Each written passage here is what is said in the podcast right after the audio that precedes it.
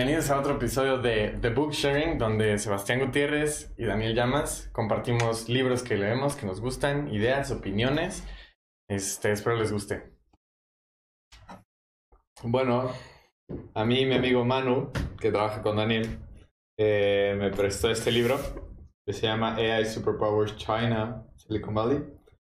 Eh, me lo prestó en, en una fiesta, ni siquiera conocíamos como que a los dos nos gustaba como un poco sobre tecnología y todo esto. Y hablando me dijo así, de, hay un libro que tienes que leer.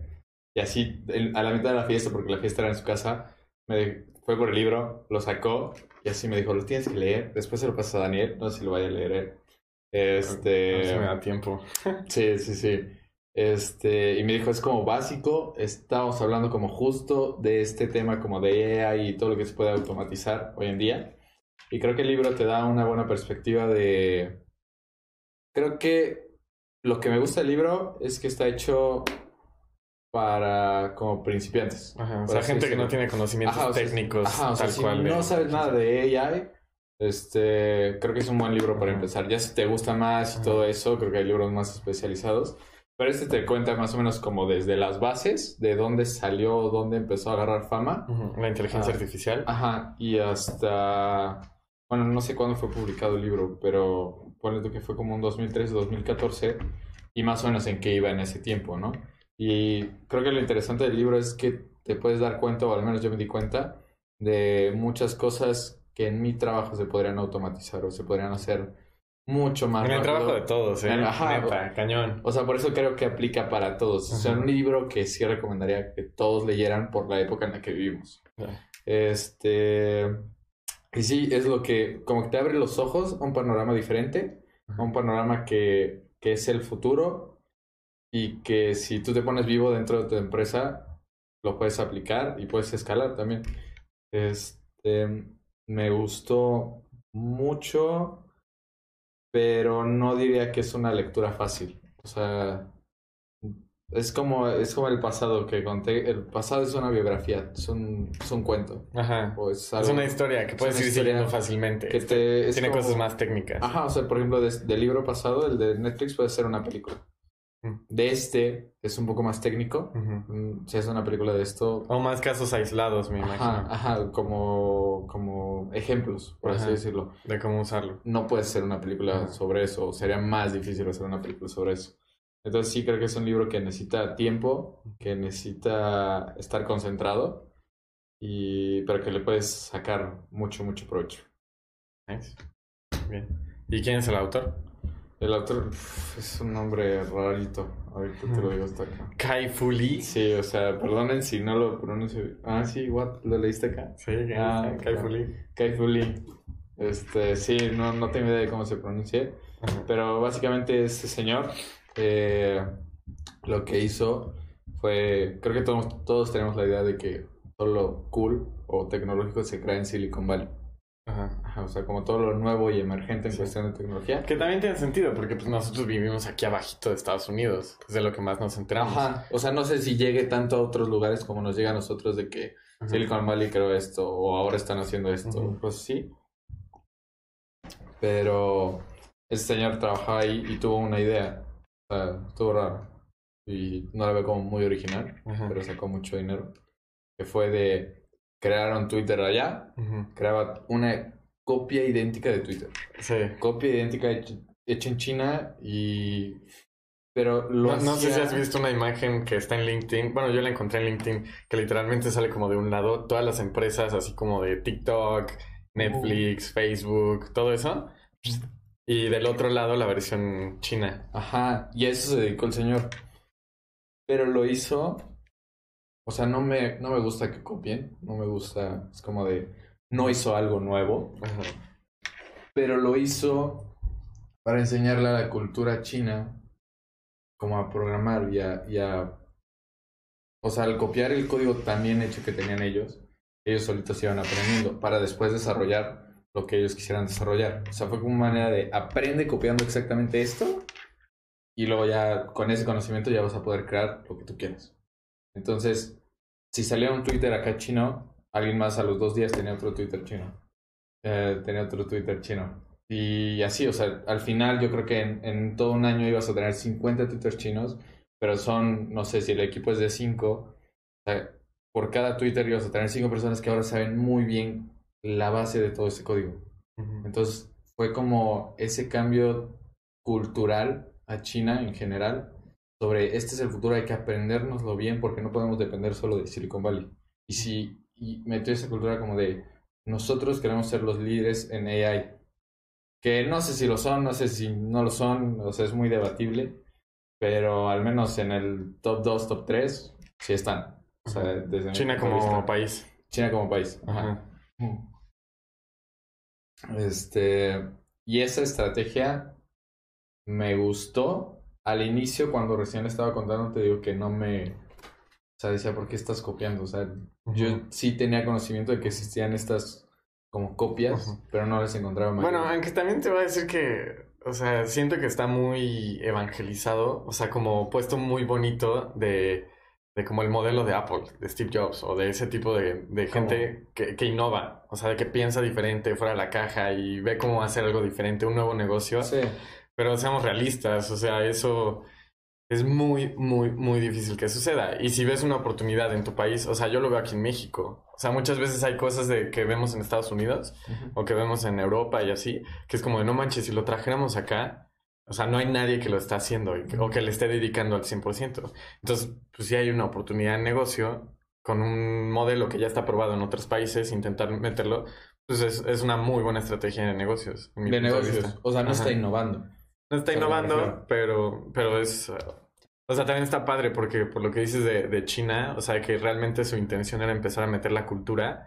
Pues si los pones a copiar mm, lo mismo, o sea, negocios que ya funcionan de tecnología, y, y con eso haces que tu gente empiece a entrenar, a conocer el código, a saber cómo funciona programar y todo eso, ya a partir de ahí le das la base para que sepan cómo, cómo funciona el código, lo que, o sea, cómo piensa un ingeniero y todo eso, y ya de ahí partir a, a su, a su revolución de inteligencia artificial. Exacto, o sea, es, es la profundidad que si no leía el libro no lo hubiera entendido, o sea, me hubiera quedado con esa idea de solo están copiando y, y qué más están haciendo.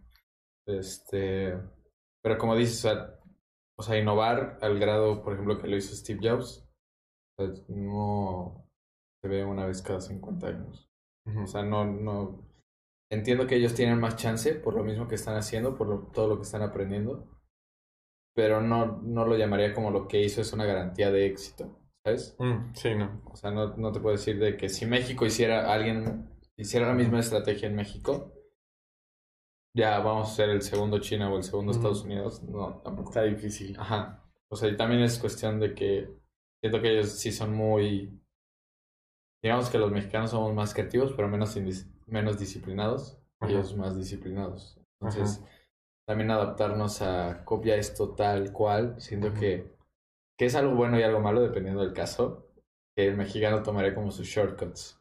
Hasta en el código que está copiando. Diría, eh, chance lo puede hacer mejor, chance lo está haciendo mejor, chance lo está haciendo peor. Ajá. Pero es algo que me gusta del mexicano, que es como de, O sea, no, déjame hacerlo mi estilo, ajá, no, no se, no se queda satisfecho con lo que ya está, sino es como de, eh, pues déjame ver qué, qué puedo Ajá, hacer. es como de, ok, ya entendí que sí funcionó, Ajá, voy a ver qué onda con esto. Ajá. O sea, eso me gusta mucho de los mexicanos, sí. que es algo que leyendo el libro te das cuenta como de, de los chinos, que si les decías, haz esto, cópialo así, porque ya funcionó, ya está comprobado que sirvió, no te lo cuestionan.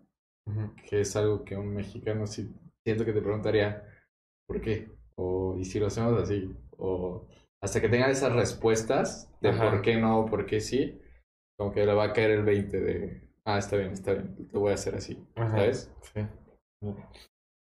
Pues quién sabe. Ahí, ahí sí no sé si el mexicano sea tan así como tú dices, pero, pero me Sí. hace sentido también. O sea, por lo menos por donde nos movemos, este, pues sí, sí me hace lógica que la gente sí, o sea, es- cuestione. ajá, o sea, no estoy diciendo igual que todos los mexicanos sean así Ajá.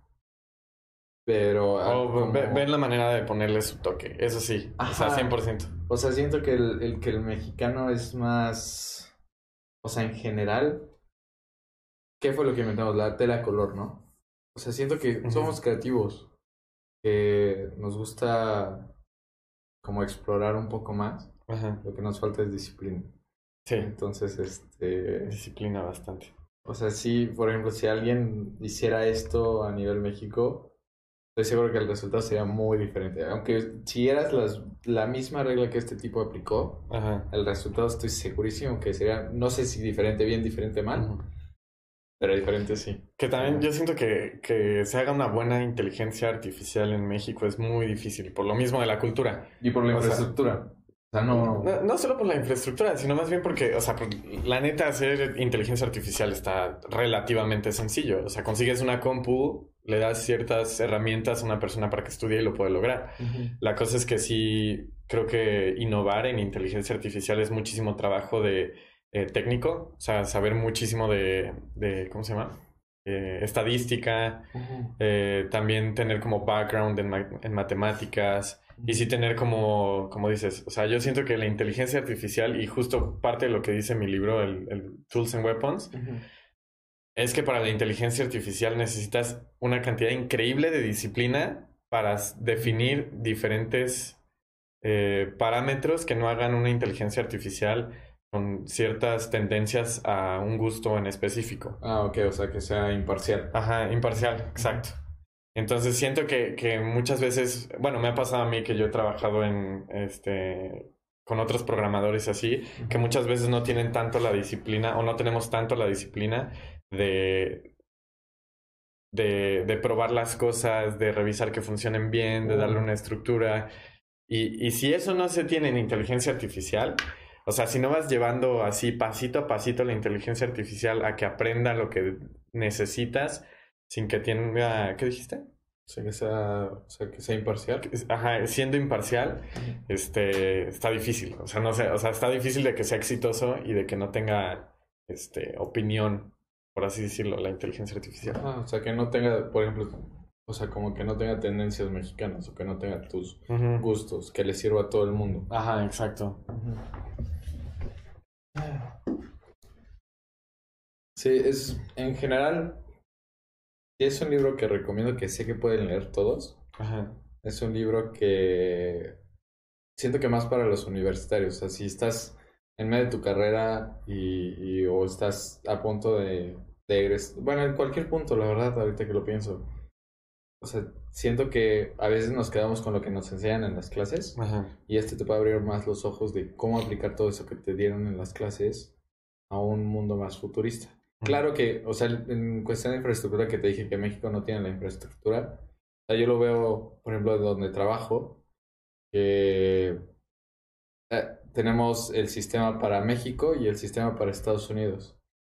Y el sistema para Estados Unidos se comunica de manera, eh, hay una cosa que se llama EDI, que es transferencia de datos. Entonces, cada por proveedor, por así decirlo, que tenemos, ya tiene su EDI. Entonces, no hay, está automatizado.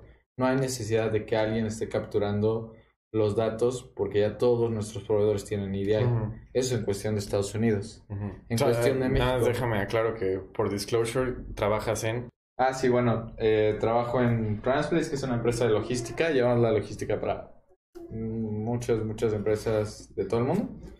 Este, pero lo que decía es, del lado, del lado estadounidense, el proveedor ya cuenta con su sistema automatizado para transferirnos la información que nosotros necesitamos. Y del lado mexicano, lo- o sea, es, es increíble cómo todavía lo hacen. Me tienen que enviar o, o correo, o me tienen que llamar, o me tienen. Y yo tengo personas ahí que, que están capturando toda esa información que me dicen. Y son, o sea, tienes que pagar esos salarios que no te salen baratos. Eh, se tienen que quedar hasta tarde, o sea, pone tu. Como es logística, siempre tienes que estar muy atento. Sí. Entonces tiene que haber gente ahí trabajando. Hay un horario que, si no me equivoco, es de, de 12 de la noche a 7 de la mañana. Y eso es porque no hay un EDI, una transferencia de datos automatizada, que te pueda facilitar el trabajo como lo hacen en Estados Unidos. O sea, y es algo que yo no sabía, que, que lo aprendí trabajando, pero que a su vez, o sea, veo como... Esto es más avanzado, pero digamos que como te cuenta desde sus inicios, puedes decir, pues no está tan difícil meterlo aquí. O sea, porque es, un, es una transferencia de datos, lo automatizas ya quedó. no, no tiene mayor ciencia, diría yo. Pero es donde digo que a México le falta como ese, o sea, no sé, es como una formalización. Pero ¿sabes qué? O sea, no solo la formalización, porque también creo que esos problemas se pueden solucionar desde la cabeza. O sea, si tienes una, un, un jefe, una cabeza, este, un director o lo que sea, que está, que, que tiene conocimiento de los beneficios Ajá. y en base a eso dice, ¿sabes qué? O sea, financieramente lo mejor es invertirle ahorita un millón de pesos en desarrollar ese sistema que, que bueno, o sea, me va a salir más caro ahorita, pero a la larga, pues me va a ahorrar, como dices, 10 salarios. Exacto. O sea, lo que voy es, este libro, digo que lo pueden leer todos, porque así como es- esa persona, te puede abrir los ojos y decir, oye, lo puedo implementar en mi empresa así y facilitarnos el trabajo a todos, tanto a las empresas con las que trabajo como a mis empleados. Digo, al final creo que no es bueno despedir a tanta gente, pero tú si lo ves de manera egoísta, es, pues me quito costos. Ajá, O de manera de, business, o sea, de negocio. O sea, Ajá. la intención de cada negocio es generar dinero, generar profits. Entonces, pues vístolo fríamente como un negocio, pues sí es una muy buena decisión de negocios. Sí, entonces siento que es un libro que te abre los ojos, que te, que te da otra perspectiva sobre las herramientas que ya tienes y cómo las puedes aplicar hoy en día. Y si trabajas, creo que todavía te sirve un poco más, porque te da ideas de cómo innovar el área en el que estés trabajando. Sí, que ahorita, que, Eso- que ahorita que lo dices se me hace muy loco que no venga desde la cabeza de... O sea, ¿dó- ¿dónde está la sede de, de tu oficina? Está en Chicago, o en, no, está en Texas. Está en Ajá, Texas. esa es la sede como mundial, ¿no? Ajá. Global. Sí. Entonces, o sea, que ese tipo de decisiones no, no las vean desde allá. O sea, como de... Yo creo que sí las ven. O sea, por algo en Estados Unidos sí está bien implementado y por algo el sistema tiene la capacidad para hacerlo. Ajá. El problema es, es que aunque queramos implementarlo en México, nuestras, las empresas con las que trabajamos no tienen esa, como esa, no es tecnología como, porque la pueden desarrollar rápido en teoría. O sea, como ese bichito de decir cómo puedo mejorar esto. Ah, esa intención Ajá, de esa mejorar. intención de mejorarlo. O tal vez es, O sea, mismo. es más por sus clientes. es más por o sea, el clientes. sistema que tienen ahorita se adapta más a sus clientes. Exacto. A que si estuviera automatizado. Sí, o sea, si a nosotros nos dicen mañana, ¿sabes qué? Este, este proveedor sí lo tiene, Ah, lo podemos implementar porque ya está hecho, Ya. ya, está- es capaz de hacerlo. ya. El problema es los de México, que siento por eso que es un libro que si ahorita no trabajan o cuando trabajen, van a decir, oigan, pues tengo esta idea, ¿sabes? Ajá. Porque me dio un nuevo panorama. Entonces, para futuros negocios que, que no sé si la gente va a abrir o no, o cualquier cosa, siento que sí te puede servir mucho un libro así. Ahorita, ahorita creo que es el momento correcto para leer algo así. No es ni muy temprano Ajá. ni muy tarde. Ajá, es que apenas va empezando la inteligencia artificial. O sea, siento que es como Y time. entenderlo, o sea, algo que me he dado cuenta es que definitivamente entender tecnologías temprano es lo mejor que te puede pasar, Sí. o sea, como negocio. Porque pues, así le pasó a Amazon en, cuando inició en los, no- en los noventas, Ujú. Amazon. Y ya poco a poco le fue entendiendo, fue sacando y así, pero aprovechó esa tecnología y pues ahorita... Aprovechó que fue el primero. Ajá, que fue el primero y que ya vende prácticamente todo. Ajá. Y a pesar de que ahorita ya escuchamos mucho de AI, bueno, no nos, yo escucho seguido de varias cosas, no Sí, sé bastante. si todos. Este, como dices, siento que es todavía como muy está a tiempo Ajá. de aprenderlo, estamos a tiempo todavía de conocer cómo Ajá. funciona y así. Sí, como agarrarle la onda, decir, ah, ok, ya lo entendí, Ajá. ¿cómo puedo aprender más?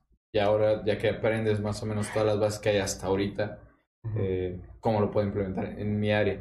Yo, si no me recuerdo, lo leí aquí o lo leí en la revista de Forbes, que es como, o sea, el AI es como cuando surgió el Internet, es como surgió, pero ¿y ahora qué hago con él? Ajá, sí, es eso. Ajá, es, estamos como en esa parte de, Entenderlo. de entenderlo e implementarlo a cada una de las áreas. O sea, Sí. se creó el Internet, pero cada empresa se dedicó a aplicarlo a diferentes áreas y sacarle oportunidades, sacarle ese provecho. Ajá. Siento que la AI ya salió, ya sabemos de su existencia, Sí.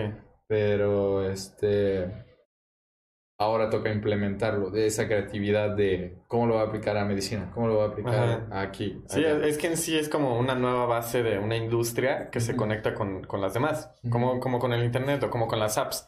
También pasó con las apps, o sea, en los en 2010 todo el mundo era como de no manches, vamos a hacer una app y que esté en el teléfono de alguien. y, y, pues sí, bueno, pues ¿qué hacemos? Y que empezaron eh, como la que platicamos ayer de, de la cerveza. Ah, sí. Que, que se llena tu pantalla de cerveza y te la tomas y es como, o sea, así empezaron las apps, o sea, con pura tontería. Y, que ahorita te dicen así, otra app Ajá. ahorita ya pasó ese tiempo. Sí, sí, sí, es como de una app para todo. O sea, seguro hay una app para todo. Ajá, dices, ya, de seguro ya crearon eso. Ajá. Porque ya esa ventanita de oportunidad Ajá, ya. ya pasó. Ahorita crear una app que funcione y que se apegue a todo es más difícil. Ajá. O sea, no es imposible. No, y con un sitio web ni te digo. O sea, ya el que no tenga sitio web no existe. Exacto. Entonces, este. Por eso creo que es un buen libro. Es un. Por ejemplo, el, de Netflix no diría que es un, es un debes de leer. Ajá. Este sí. Este, este sí. no, no importa quién seas. Ajá. O sea, conocer la tecnología y lo que viene es, es sí, poder. Y como dije, o sea, tampoco de una vez quiero decir que no es un libro. O sea, no es fácil. No es fácil de leer. Sí, o sea, no, no esperes acabarlo en una semana.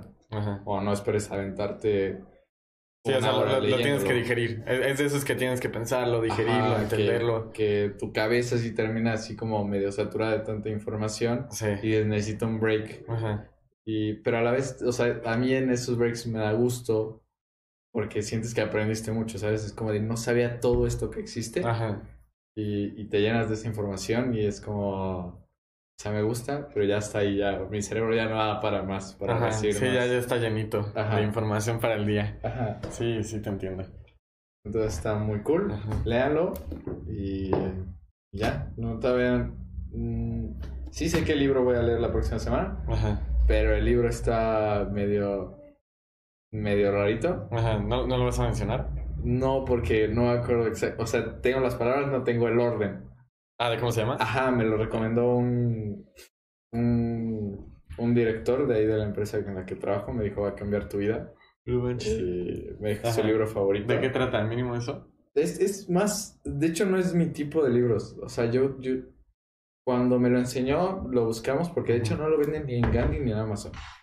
Lo creo que en el sótano lo voy a conseguir. Está ahí. Pero es más como espiritual y cosas así. De entrada les puedo decir que no es mi tipo de libro. Ajá. Diría, o sea, te puedo decir, no creo que me guste, pero es un señor que ha hecho mucho con su vida. Y digo, por algo debe ser su libro favorito, ¿no? Por algo ah, su libro favorito. Ajá, su libro favorito. Y me dijo, va a cambiar tu vida. Cuando lo leas, me dijo así, cuando lo leas, me hablas. Y yo, y es un libro así. O sea, creo que vale 100 pesos. O 90. No manches, Está así, lo pasas. mini. Y este pero me llama la atención que lo impactó mucho a él. Entonces digo, pues chance, aunque no sea mi tipo de libros, puedo sacar algo bueno de él, ¿no? Sí. por algo debe hablar también. O sea, yo, siempre intento entrar sin, sin prejuicios o cosas así a un libro. Entonces, pues nada más, conforme voy leyendo, voy sacando mi opinión. Ajá. O sea, pero de entrar un overview, ese es mi overview. Ajá, no, es tu tipo de libro. Ajá, no es mi tipo de libro. Pero ya. Bien. Pues bueno, nos pasamos tantito a, mi libro, que es este Tools and Weapons. Es un libro que, que el autor es este, uno de los, de los jefes del área legal de Microsoft, que ha estado desde el principio de Microsoft. Tiene muchos años y mucha experiencia con muchos proyectos. O sea, ahorita ya creo que ni siquiera está tanto en el área legal, sino ya está administrando proyectos, pero ya proyectos que, que requieren mucha atención legal y así. Y está muy interesante. O sea, neta está así denso, denso, denso. De está más pesado que mío. Sí, o sea, pesa este libro. Igual. Pesa. Ajá. No, este, este, está ligerito. Este no tiene nada. Este pesa porque tiene cantidad de conocimiento. o sea, habla de. Prácticamente este libro este, nos lo regalaron en un evento al que fui de, de Microsoft. Y era como un evento para, para ejecutivos y así. Y en sí nos, nos decían que pues, lo que te dije hace rato, o sea, como que Microsoft está intentando influir a las cabezas de las empresas que entiendan este tipo de tecnologías como inteligencia artificial o todo lo que se puede lograr con tecnología para, para una transformación digital a empresas más tradicionales. Afortunadamente, pues, Nivelate es una empresa 100% digital, este, enfocada en aplicaciones y así. Entonces dije, pues, o sea, estar bueno, ¿no? Me va a servir. Me va a servir, lo voy a leer.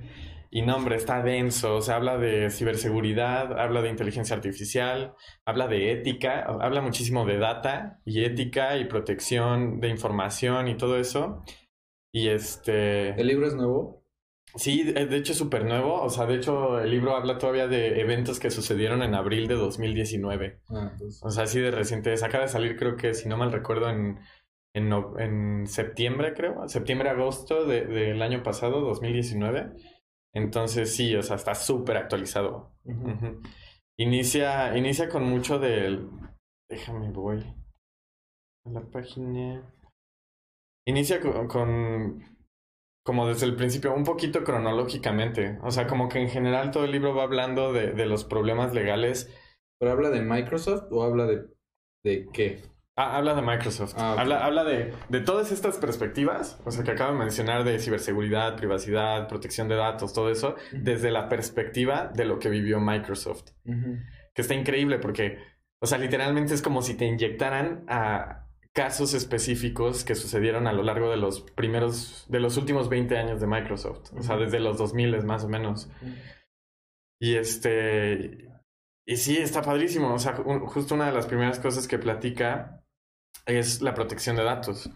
Y de la protección de datos dice, o sea, algo que se dio cuenta Microsoft muy al principio era que luego llegaban, este, llegaba el gobierno y era como de, ¿qué onda Microsoft? Oye, necesito información de este chavo. Este, ¿me lo puedes pasar? ¿Qué hizo? Sí, sí, sí, o sea, que literalmente suce- sucedía al principio porque, pues, no, o sea, no existía, era algo nuevo, no Sí, estaba regulado no está regulado. Entonces llega el gobierno y era como de, eh, ¿qué onda Microsoft? Necesito que me pases esto.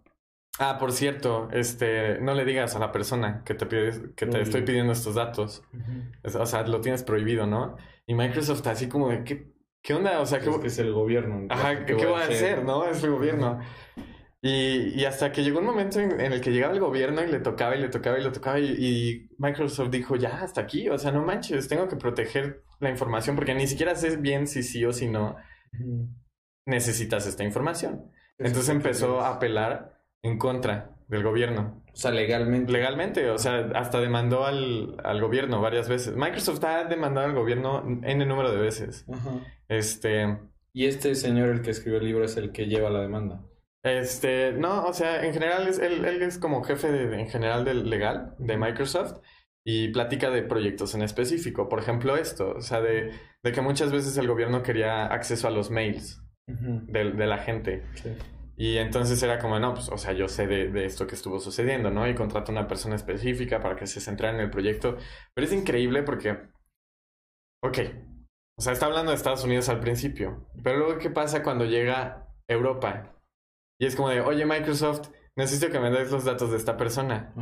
Y es como de, no manches, o sea, de por sí ya Estados Unidos me lo estaba pidiendo, estoy trabajando en contra de Estados Unidos para que ya no suceda. Y ahora un nuevo país, y tengo que, bueno, un nuevo país o la Unión Europea o lo que sea, este, ahora tengo que trabajar en contra de ellos también.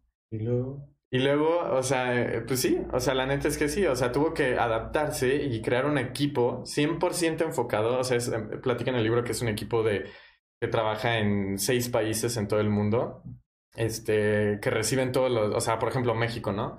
O sea, si México es como de, oye, necesito la información de este cuate, le llega un equipo de Latinoamérica. Entonces, el equipo de Latinoamérica recibe como ese, ese request del gobierno y, y ellos son como de, ok, déjame revisar si dentro de tus leyes como país estás cumpliendo con lo que se necesita para que yo te dé esa información. Sí. Y si no pasa, se lo mandan a otro equipo con N número de personas trabajando, recibiendo para trabajar en, en contra de que le den la información al gobierno.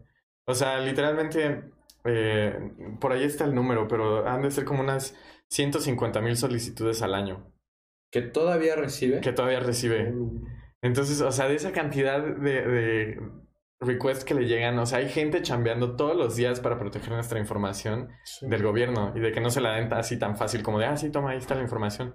Sino más bien es como de, ok, espérame, tranquilo, déjame ver si sí cumple dentro de la ley. Si sí cumple, ok, entonces pasamos y nada más te damos la información que necesitas. No te vamos a dar todo lo que pides. So, para este caso, nosotros consideramos que necesitas únicamente esta información y te la damos. Sí, no le dan todo. Sí, no le dan todo. Entonces luego ahí este, pues, o sea, es una pelea constante del gobierno con Microsoft y me imagino Google y me imagino Facebook Sí. y todo eso. Pero algo que me impresionó demasiado, pero demasiado, es la, la cantidad moral que tiene Microsoft. O sea, Microsoft tiene una cultura organizacional basada en buenos principios. Porque así como Facebook, o sea, que Mark sí, Zuckerberg es como de... tu data. ajá. Ajá. Tal vez no la comparta, pero muchas veces su moral como que está cuestionable. Es como de... O sea, puede que Mark Zuckerberg sí piense así como de, bueno, pues es que es el gobierno, se la tengo que dar. Pero que Microsoft haya tomado la iniciativa de Sí, que decir, ¿sabes qué? Hasta aquí. Ujú. Y ya de aquí no pasas porque tengo que proteger la integridad de, de la información de mi gente. Ujú. Que, que es mucho lo que hace el comparativo en el libro. O sea, en el libro te dice, es como un banco.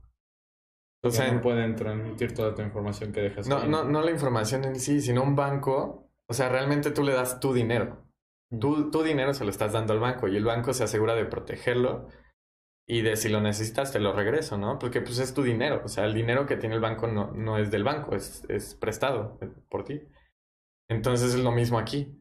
O sea, son empresas enormes que tienen millones y millones de, de datos tuyos que ellos protegen como si fuera dinero tuyo.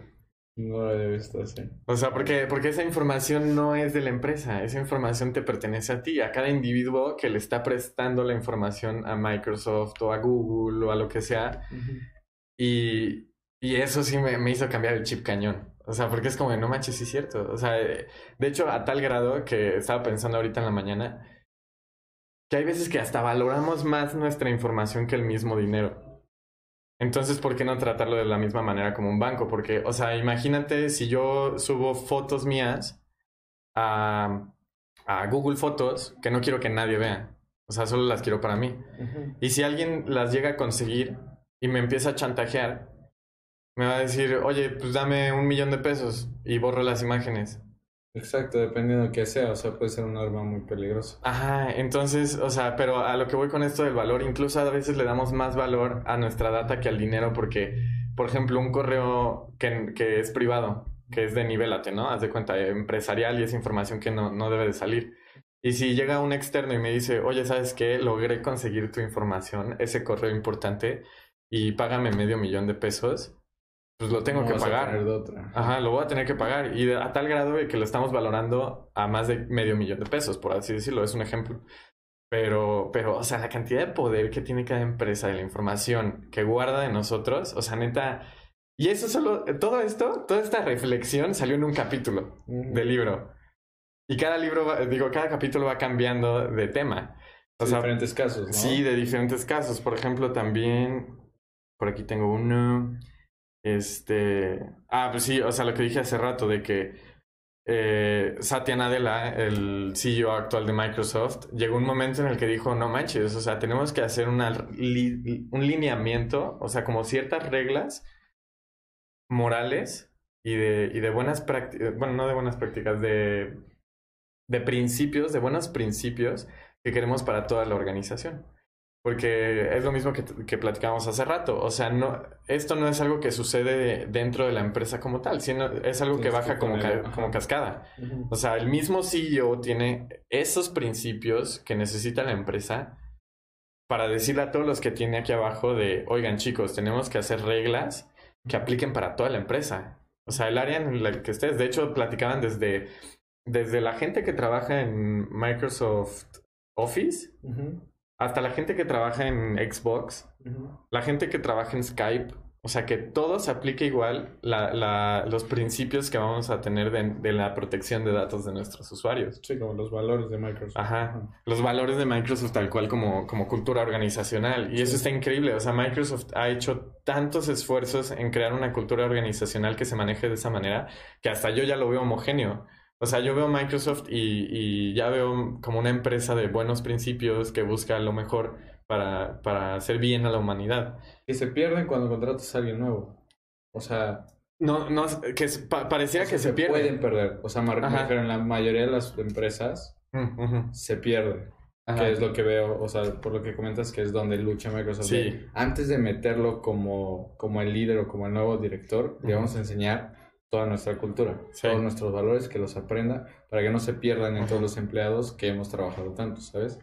Y que, por ejemplo, que yo lo veo en, mi- en la empresa donde trabajo, que sí, si me preguntas cuáles son los valores organizacionales o sobre qué se rige la empresa donde trabajo, yo no sé decirte pero porque yo entré antes que mi jefa. Y si Ajá. le preguntas a mi jefa, estoy seguro que también te va a decir, Sí. yo no sé qué decirte. Ajá. Y, o sea, sí lo veo muy importante. De hecho, lo estaba viendo también una clase que se llama Valores y Ética en los Negocios. Ajá. Que para mí no tenía sentido hasta ahorita lo que estás diciendo. O sea, yo esa clase la veía como de, X.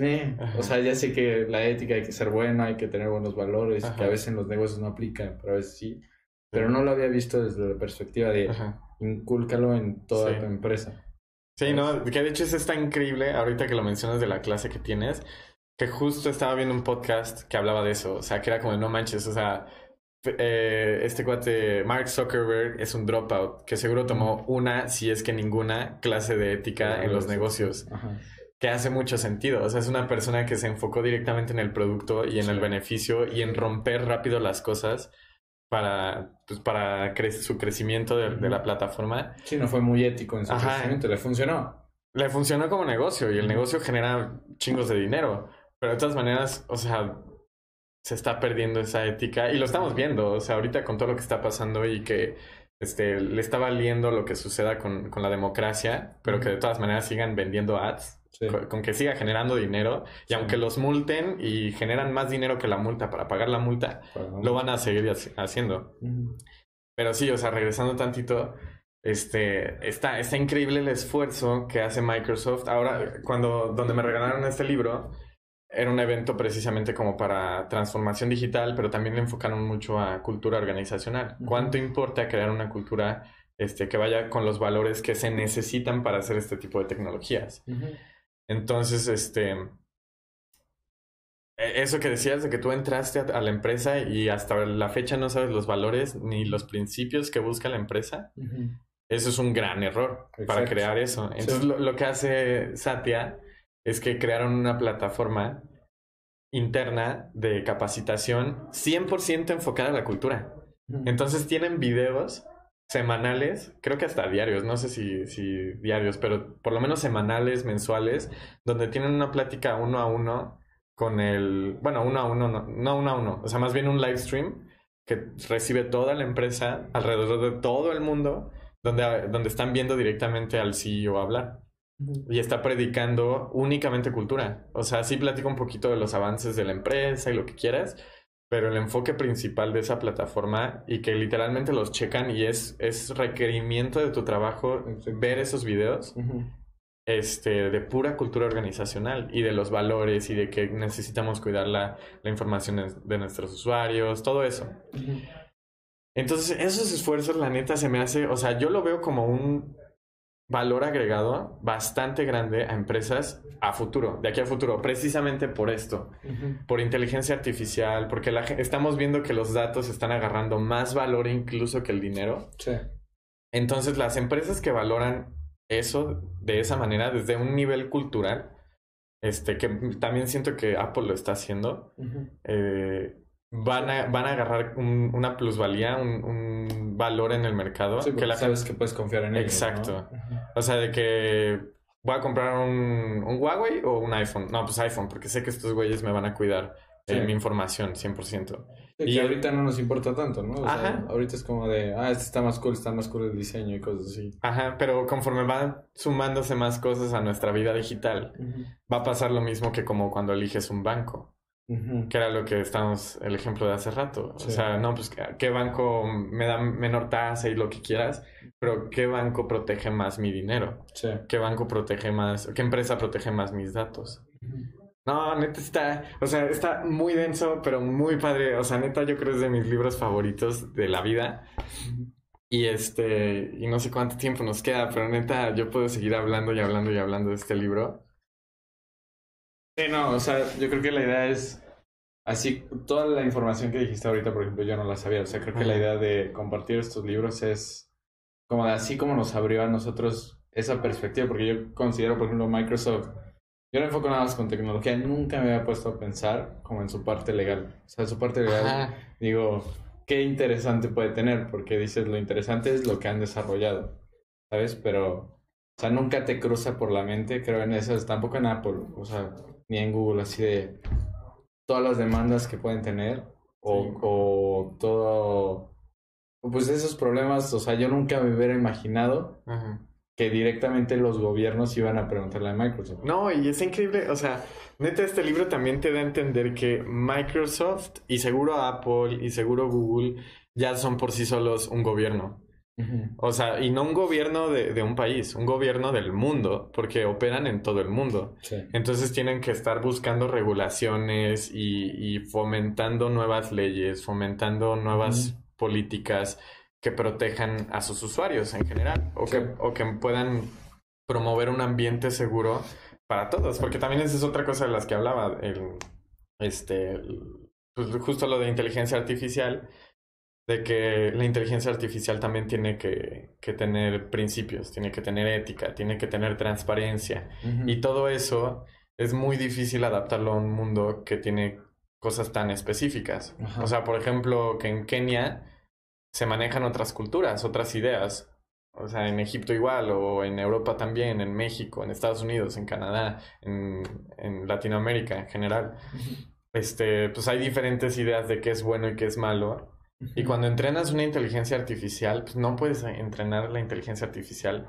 Para que sea o sea, es más, es más lo pone el libro de, esta manera. Si ni siquiera los países se pueden poner de acuerdo entre ellos. es malo. Ajá, entre ellos. O sea, tienen conflictos políticos, conflictos de guerra. Ahora imagínate ponernos eh, de acuerdo en cómo debe de ser una inteligencia artificial. Sí no hay manera correcta. Ajá, o sea, como tal no hay manera correcta, pero esas son las preguntas que tiene que solucionar Microsoft, porque si no, o sea, otra cosa muy padre que dice es que este, las regulaciones y, y los gobiernos de cada país tienen que, que ver por todo esto, o sea, porque si no, estos son movimientos que no están regulados. Es la cosa, ellos, ellos mueven las leyes a este punto. Ajá, hasta este punto la misma gente que trabaja en estas tecnologías mueven todo. y, y, si los gobiernos no, no, juegan a catch up con ellos, entonces, este, pues, o sea, va a ser malo a, a largo plazo para la humanidad.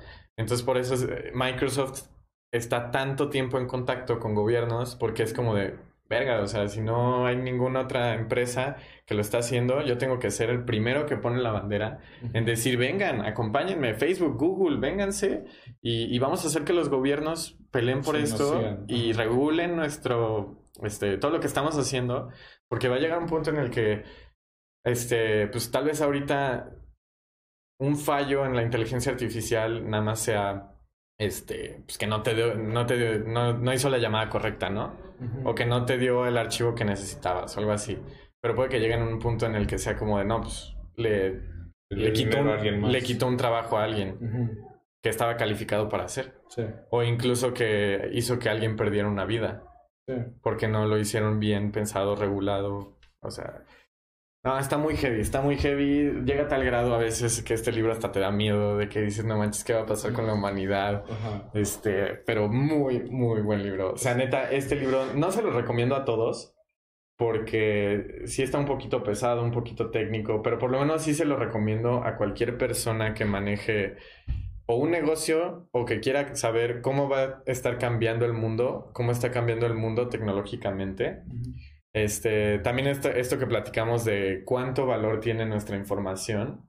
Este, esas personas que quieren resolver esas dudas, este libro buenísimo, buenísimo, increíblemente bueno. Hay también la gente que esté curiosa de cómo funciona una empresa grande a esta magnitud desde dentro, también está padre porque habla mucho de, de cómo funciona la organización en general y cómo resuelven sus problemas. Y, o sea, llegó un punto en el que el autor que se llama Brad Smith tuvo mil proyectos a su mando.